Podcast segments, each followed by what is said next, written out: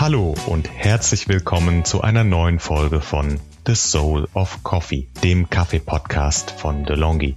Hier geht es um alles rund um das Thema Kaffee, angefangen beim Anbau, der Ernte und dem Handel bis hin zum Röstgrad, der Zubereitung, Gesundheit und aktuellen Kaffeetrends. Mein Name ist Melanie. Ich bin Foodjournalistin und Foodfotografin, fokussiert auf die Themen Kaffee und Tee und eure Gastgeberin. Ich freue mich, dass ihr wieder dabei seid. Unser heutiger Gast ist Daniel Kraus, der als Gründer, CEO und Coffee Trader von und beim Kaffeeunternehmen Kumpa tätig ist. Damit kennt sich Daniel in der Wertschöpfungskette des Kaffees bestens aus und spricht heute mit mir über das Thema Kaffeeimport. Herzlich willkommen, Daniel. Hi Mel, danke für die Gastfreundschaft. Das freut mich sehr. Daniel, bevor wir loslegen und über den Importprozess und eure Beweggründe hier Fuß zu fassen sprechen, erstmal drei schnelle kurze Fragen zum Einstieg und zum Warmwerden. Nur Kaffee oder auch schon mal Tee? Ähm, Kaffee-Kirschentee vielleicht auch mal. ah, spannend. Das hat noch keiner gesagt. Okay, cool. Der unvergesslichste Ort, an dem du einen Kaffee getrunken hast, gibt's da einen? Mm, ich würde sagen, im Ursprung auf jeden Fall. Also äh, ich war in Vietnam und auch in Peru natürlich und ähm, dort ist immer am schönsten. Ja. Ja, das kann ich absolut nachvollziehen. Wann trinkst du denn deinen ersten Kaffee am Tag und was für eine Kaffeekreation ist das? Ja, unter der Woche würde ich sagen meistens ein Filterkaffee und meistens sind das Reste, die hier äh, aus irgendwelchen Cuppings übrig bleiben bei uns im Büro. Oder äh, ich wohne in Tübingen und äh, mache da auch mal einen Halt beim äh, Südhang. Das ist nämlich genau bei mir in der Nachbarschaft und dort gibt's dann ein Flat White. Mit Hafermilch. Perfekt. Daniel, bevor wir eine schöne Tasse Kaffee genießen können, hat unser Lieblingsgetränk einen sehr langen Weg hinter sich gebracht. Geografisch, logistisch, einfuhrtechnisch und steuerrechtlich. Was fällt eigentlich alles unter das Schlagwort Kaffeeimport und wie verläuft der Prozess hier? Ja, das ist tatsächlich ein sehr langer Weg, bis der Kaffee bei uns in der Tasse landet und viele Leute haben das oft nicht auf dem Schirm. Grundsätzlich würde ich äh, das, den Begriff Kaffeeimport als den vielleicht länderübergreifenden Transport von Rohkaffee äh, beschreiben, natürlich mit einem Eigentumsübergang von den ProduzentInnen zu den Importeuren. Und wie das, wie das abläuft, ähm, ja, das sind ganz schön, ganz schön viele Stationen, die da dahinter stecken. Ich würde das gerne vielleicht mit dem beschreiben, dass ein Kaffee, auch gerade der Spezialitätenkaffee, äh, den Eigentumsübergang, den ich vorher schon erwähnt habe, am Hafen hat. Da spricht man von dem sogenannten FOB, das ist so ein Incoterm aus der Logistikbranche. Ja, der Kaffeeimporteur, der ist der, der Besitzer ab der Hafenkante und davor sind es noch die Exporteure beziehungsweise auch die ProduzentInnen. Und wir als Kaffee-Importunternehmen Kumpa, wir kümmern uns nicht nur um diesen Import, also ab der Hafenkante. Wir sind jetzt nicht nur die, die den nach Europa bringen und dann hier verkaufen, sondern wir sind sehr viel tätig auch im Ursprung und wir müssen dort auch viel mitarbeiten. Also das fängt wirklich an auf der Finca, dass wir dort die ähm, KaffeebäuerInnen besuchen und mit denen zusammen die Kaffees natürlich auch aussuchen, denen Feedback geben, mitarbeiten und auch tatsächlich äh, schönerweise auch teilweise die, äh, die Landschaft mitgestalten können und sagen, wir würden gerne Varietäten dieser einen Sorte ne, haben oder diese Aufbereitungsprozesse. Also da sind wir viel mit, mit dabei. Also wir sind quasi so ein bisschen das Bindeglied zwischen unserer Kundschaft und unseren Lieferanten und versuchen die Forderungen der Röstereien hier in Deutschland nach Peru oder Vietnam zu bringen, in unserem Fall. Mhm. Und das ist ja den wenigsten Konsumenten eigentlich bewusst, ne? Äh, denn allein geografisch ist ja äh, eine lange Reise der Bohnen nötig. Kaffee wächst fast ausschließlich am Äquatorgürtel und damit je nach Herkunftsland gute 5.000 bis 6.000 Kilometer von Deutschland entfernt. Der Großteil des Kaffees geht in Containern per Schiff in die Importländer. Kannst du uns hier einen Einblick geben, wie das funktioniert Und was ist beim Transport wichtig? Ja, gerne. Ähm, also eine wichtige Komponente ist äh, da natürlich das Containerschiff, äh, die den Kaffee über die Weltmeere äh, schippern. Und wir arbeiten da tatsächlich äh, ab dem Hafen auch mit Agenten zusammen. Wir haben da einen sehr tollen Logistikagenten an der Hand, den Rudi, und ähm, der hilft uns da, weil es ist wirklich viel, viel, viel Bürokratie. Also die Dokumentenschlacht, die beginnt nicht erst in Deutschland, die ist auch international natürlich ähm, auf jeden Fall komplex und komplizierter wird es auch noch, wenn man zum Beispiel einen Bio-Kaffee importiert. Da haben wir noch mehr Hürden. Ähm, wir haben auch einen Bio-Kaffee im Sortiment. Und durch solche Zertifizierungen, da wird das alles immer ein bisschen komplexer. Es ist vom Weg her relativ multimodal, wird man jetzt vielleicht in der Logistik sagen. Wir sind erst auf dem Schiff. Das Schiff wird dann entladen am Hafen. In unserem Fall ist es immer Hamburg. Und von dort aus geht es dann mit verschiedenen Logistikunternehmen äh, nach Stuttgart runter, da auch noch auch noch auf der, auf der Gleise, also mit der Bahn. Und dann wird es dort verzollt im Zollamt Stuttgart und dann kommt es mit dem Truck, mit dem LKW, wird es hier zu uns in unser Lager gefahren. Also es ist vielleicht etwas spezieller, dass wir unser Lager hier unten im Süden haben. Die meisten lagern oben in Hamburg, aber da wir hier in der Region unterwegs sind und auch tatsächlich ähm, sehr nahe zum Zentrum der Europäischen Union hier sind, äh, haben wir uns dazu entschieden, wir haben das gerne hier, unser Lager. Ja, und dann muss es natürlich noch entladen werden, der Container. Ähm, so ein voller Container hat um die 20 Tonnen Rohkaffee und die sind dort in Säcken reingestapelt. Das ist dann immer ein, ein ordentlicher Sportsakt, äh, den wir dann mit ähm, Freunden zusammen meistens machen. Also wir haben ein paar tatkräftige Unterstützer. Vielen Dank an die auch nochmal, die uns da jedes Mal helfen, die Container zu entladen. Und dann wird es hier eingelagert bei uns und an die Röstereien verkauft. Wahnsinn, was ein, was ein Prozess, was ein Ablauf. Ne? Äh, Kaffee ist ja äh, auf allen Ebenen ein äh, ja, umkämpftes Geschäft, kann man fast sagen, auch im Import. Hier gibt es natürlich Big Player, aber auch kleine Spieler. Wie sieht da die Verteilung aus? Was zeichnet die vermeintlich Kleinen aus und wie seid ihr dazu gekommen, euch als Kaffeeimporteure zu versuchen? Ja, ähm, das ist eine gute Frage. also es sind mehrere Fragen. Ich denke jetzt erstmal um die Verteilung der großen, die Big Player und die kleineren Importeure. Ähm, ich nehme an, ich, ich weiß es nicht. Ich weiß wirklich die genaue Zahl nicht dahinter, welchen Anteil wir jetzt vom Markt haben. Aber ich nehme an, dass es viel damit einhergeht, wie die großen Kaffeeproduzenten jetzt hier in Deutschland, äh, die großen Kaffeehäuser, so wie die verteilt sind auf dem Markt mit dem Specialty Coffee, mit den kleinen Röstereien. Ne? Diese Verteilung, nehme ich mal an, wird ähnlich sein.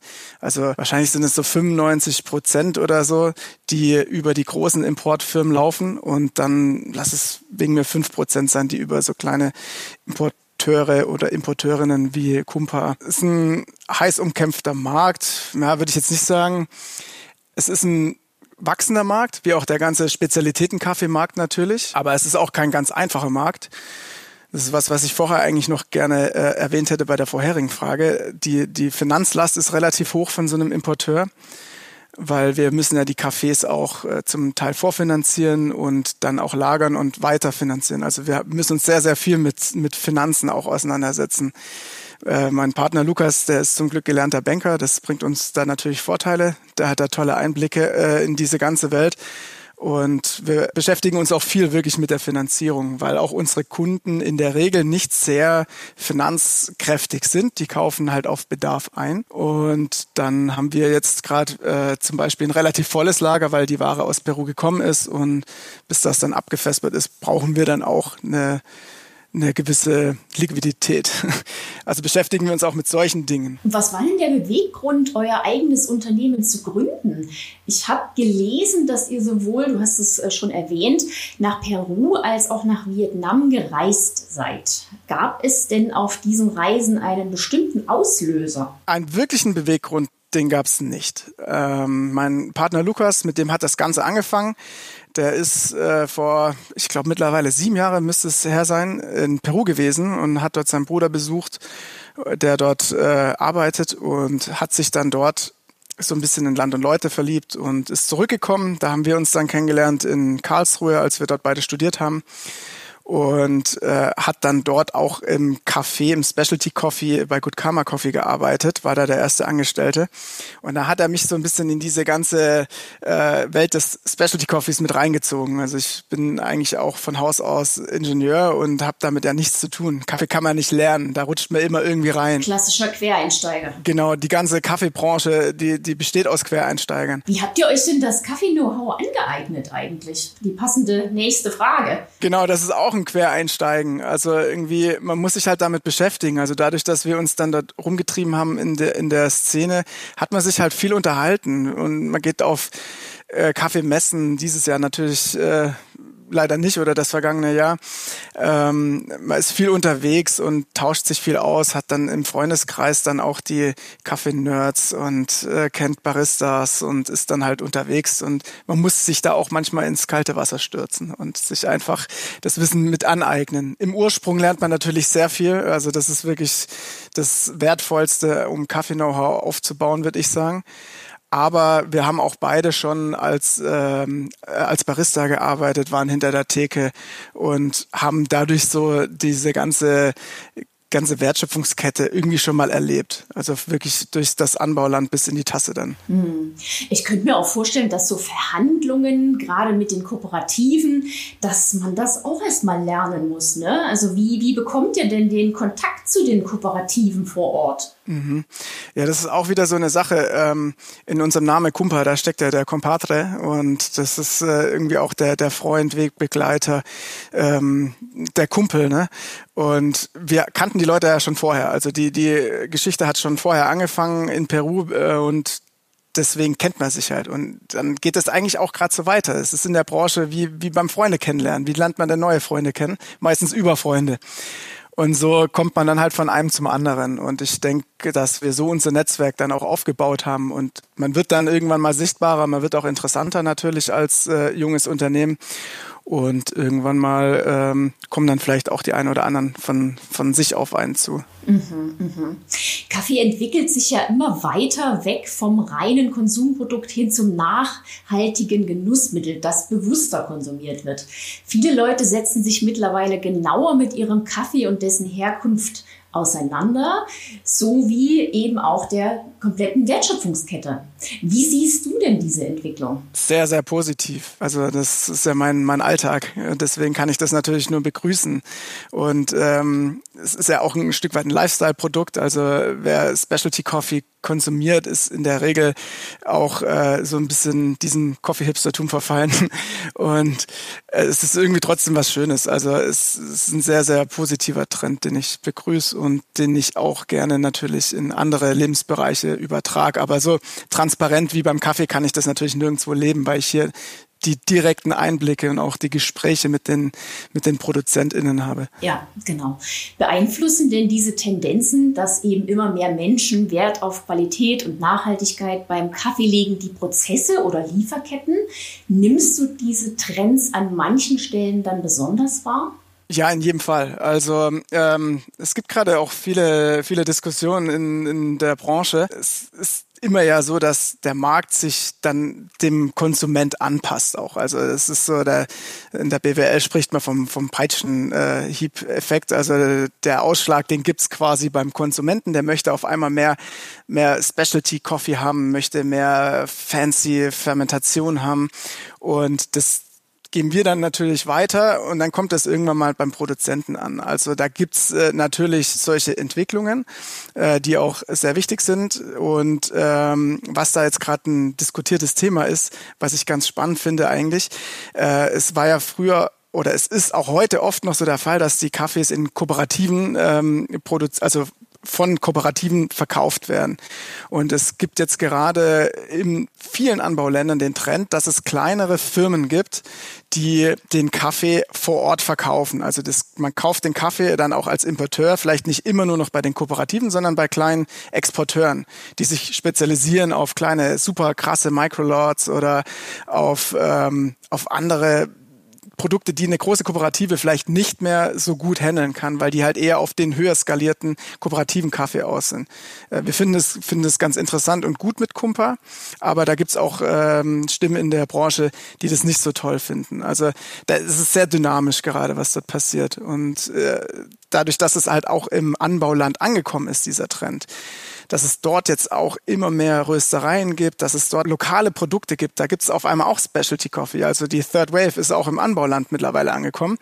Verändert sich da viel. Und das ist toll, das ist sehr gut, weil es gibt auch vor Ort einen Feedback Loop. Das bedeutet, dass die Produzenten und Produzentinnen dann auch von den Leuten vor Ort mal ein Feedback kriegen, hey, äh, mir schmeckt das besonders gut oder ich fände das toll. Also das bringt eigentlich das Ganze, Ganze weiter auf ein, auf ein tolles Niveau. Absolut. Ist das, würdest du sagen, ist das die Zukunft des Importgeschäfts? Ich glaube, dass es ähm, in einem kleinen Teil auf jeden Fall immer mehr auftauchen wird, aber es wird auch natürlich immer noch die klassischen anderen geben. Es gibt nicht diese eine Zukunft des Importgeschäfts. Ich nehme an, es wird auf jeden Fall die großen Player, die ziehen auch nach. Die sehen das ja auch, dass jetzt viele kleine Importeure und Importeurinnen kommen und anders arbeiten und mehr Informationen ähm, bereitstellen können oder das alles schöner aufarbeiten, auch für Social Media etc.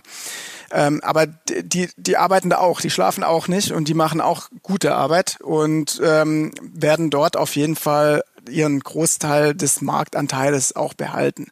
Ähm, ich denke, dass äh, viele kleinere Importeure, wie wir es heute noch sind. Also wir sind nicht mehr die ganz kleinen. Wir haben jetzt äh, knapp drei Jahre auf dem Buckel und haben jetzt schon ein paar tolle Kunden auch und Kundinnen.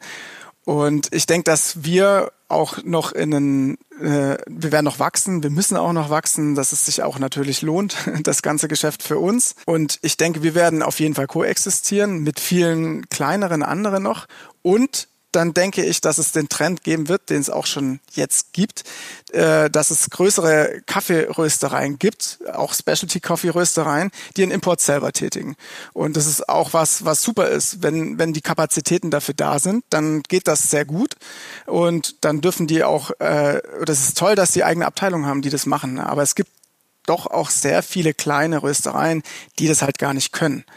Also ich meine, wir arbeiten hier ja auch ähm, jeden Tag ähm, mit zweieinhalb Mann sind wir hier äh, quasi besetzt und wir haben viel zu tun. Das bedeutet, unsere Arbeit, die ist auch wirklich arbeitsintensiv. Und wenn das die kleinen Röstereien auch noch irgendwie stemmen müssten, würden die gar nicht an diese Kaffees kommen. Genau. Apropos stemmen, welche Herausforderungen gibt es denn beim Import? Genau. Also ich glaube, das Wichtigste ist einfach die Kommunikation, wie immer im Leben.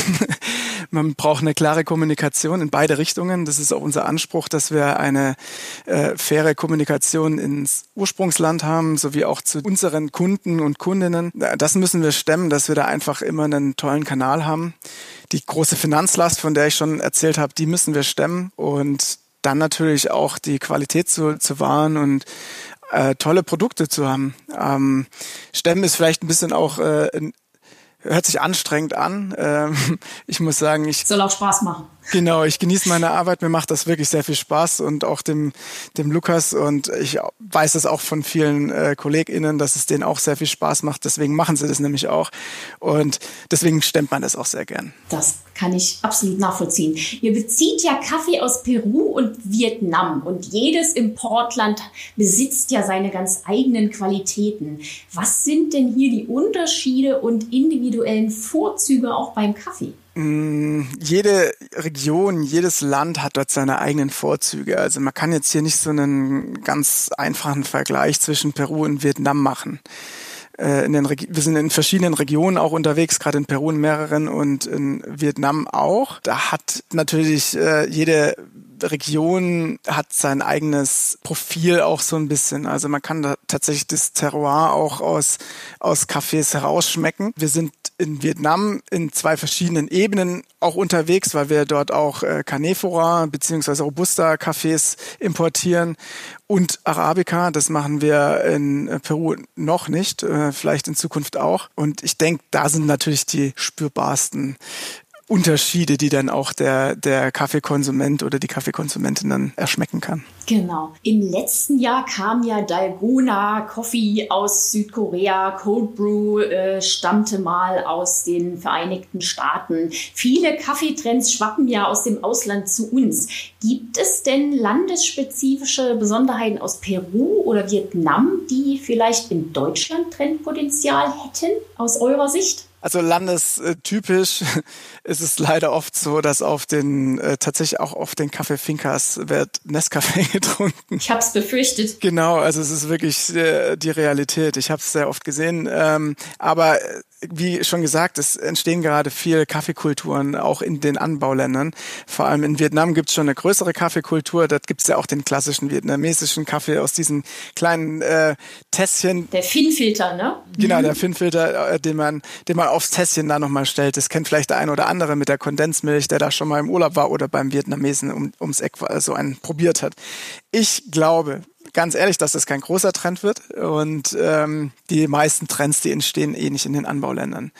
Die entstehen halt in den Konsumländern und die sind meistens im globalen Norden und nicht im im ärmeren Süden, wo der Kaffee produziert wird, leider. Das, das stimmt, das stimmt. Obwohl vielleicht hier nochmal eine andere Tendenz, eine andere Entwicklung äh, geht, wenn eben die äh, also Anbauländer wie Peru, das habe ich selbst erlebt, äh, dort eben auch der eigene Kaffee gepusht wird im Konsum im Café. Ne? Genau. Also das hat vielleicht auch nochmal einen anderen, einen anderen Vibe dann am Ende. Ne? Auf jeden Fall. Also ich denke aber auch, ähm, wir sind hier schon sehr weit fortgeschritten mit dem Aufbrühen von Kaffee oder Zubereiten von Kaffeeprodukten. Und äh, ich mag es eigentlich puristisch. Also ich trinke auch am liebsten den Filterkaffee und ich glaube auch, dass es den meisten Leuten so geht. Ja, für beide Länder, Peru und Vietnam, ist Kaffee ja ein wichtiges Exportgut.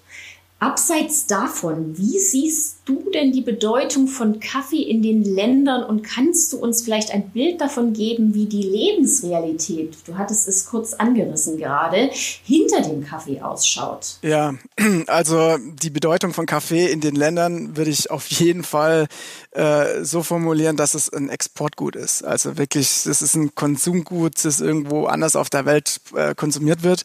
Und äh, wie auch vorher schon mehrfach angerissen, ist es so, dass die äh, Kaffeekultur dort jetzt auch so ein bisschen entsteht. Aber am Schluss sind das Landwirte und Landwirtinnen, die Kaffee produzieren und den verkaufen. Und das ist nicht so ein, da ist jetzt keine so eine emotionale Nähe zum Produkt, wie man das manchmal gerne hätte. Und ähm, vielleicht kann man das auch einfach mit einem Landwirt oder einer Landwirtin hier vergleichen. Die leben alle nicht im Reichtum. Also als leider wird man aus der Landwirtschaft äh, kann man nicht reich werden. Also in den seltensten Fällen ist es so und auch in den Anbauländern ist es so, dass die Kaffeebauern äh, und Bäuerinnen in der Regel in Armut leben. Das ist auch immer noch mit dem Specialty Coffee so. Wir versuchen da ja was dagegen zu machen, indem wir losgelöst von den Weltpreisen von an der Börse ähm, bezahlen, indem wir Projekte machen, indem wir wirklich in den Dialog gehen und versuchen auf Augenhöhe miteinander zu kommunizieren.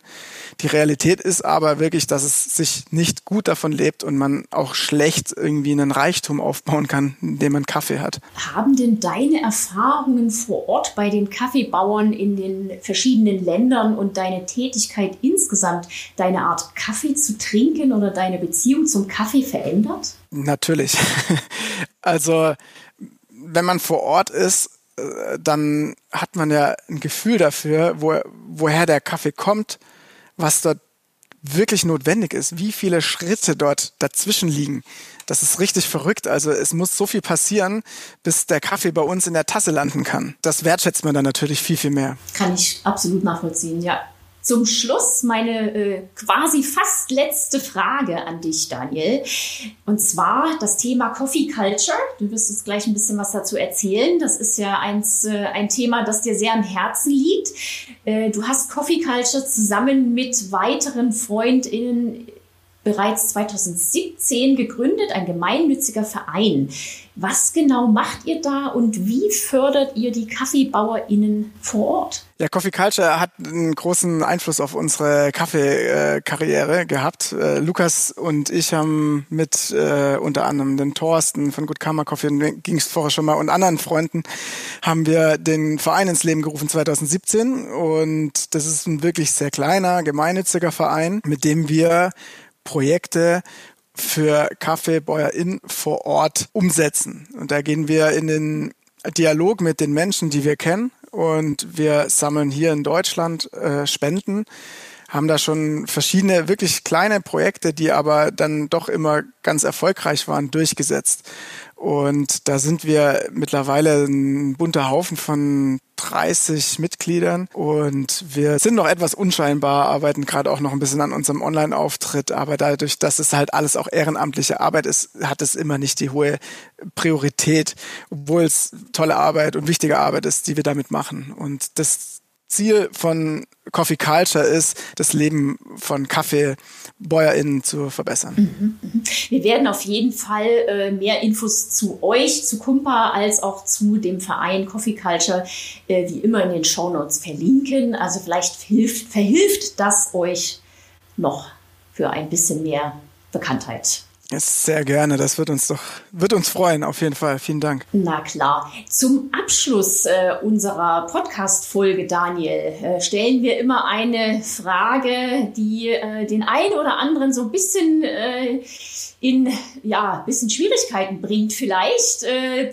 bei der Beantwortung. Denn welche Frage ist dir denn noch nie, Achtung, noch nie gestellt worden, die du aber schon immer mal beantworten wolltest? Und natürlich wollen wir auch gerne die Antwort dann wissen. Ja, wahrscheinlich diese Frage. ja, es ist schwierig. Äh, ich habe mir natürlich ja auch äh, schon den einen oder anderen Podcast äh, aus dieser Reihe angehört und ich habe mir da kurz mal Gedanken drüber gemacht. Was hat mich denn noch nie jemand gefragt? Und ich glaube tatsächlich, als Kaffee Kaffeetyp ist man ja vielleicht in in Baden-Württemberg nicht so gut aufgehoben. Und mich hat noch niemand gefragt, warum ich nie nach Berlin gezogen bin, weil es zieht ja doch die, den einen oder anderen in die Hauptstadt. Und ähm, ja, ich muss sagen, mir gefällt es hier ganz gut im Südwesten. Und der Specialty Coffee ist hier ordentlich auf dem Vormarsch. Wir haben sehr, sehr, sehr viele tolle Röstereien mittlerweile und es geht gerade richtig was und es macht sehr viel Spaß, hier die Landschaft mitzugestalten. Und ähm, ich glaube auch, dass die Berliner schon genug Schwaben haben. Ja, absolut. Äh, der Südwesten zieht nach, äh, gebe ich dir absolut recht. Daniel, zum äh, Abschied des Gesprächs, vielen Dank auf jeden Fall, dass du hier bei mir äh, in der Podcast-Folge warst. Ich habe zu danken. Gibt es denn irgendwas, was du noch den HörerInnen mit auf den Weg geben möchtest? Na, vielleicht einfach dieses äh, Bewusstsein bei jeder Tasse Kaffee. Das, das wäre mir lieb, äh, wenn sich die Leute tatsächlich noch mehr mit auseinandersetzen. Wobei ich denke, dass die HörerInnen hier auch schon ein hohes Bewusstsein haben und vielleicht dann einfach weitererzählen und äh, schenkt euren Liebsten doch mal guten Kaffee aus tollen Röstereien aus Deutschland, die das wertschätzend äh, verarbeiten, dieses Produkt und bringt den Specialty Coffee weiterhin auf Vormarsch. Genau, sehr gut. Vielen Dank, Daniel. Vielen Dank. In der nächsten Folge geht es um die Frage, warum Arabica-Bohnen als qualitativ hochwertig gelten, während der Robusta oft einen negativen Ruf hat. Woher dieses schlechte Image von Robusta kommt und ob es seine Berechtigung hat, erklärt Daniel im Espresso-Shot. Und damit bis zum nächsten Mal. Eure Melanie. Unseren Podcast könnt ihr auf allen gängigen Podcast-Plattformen abrufen, abonnieren und bewerten.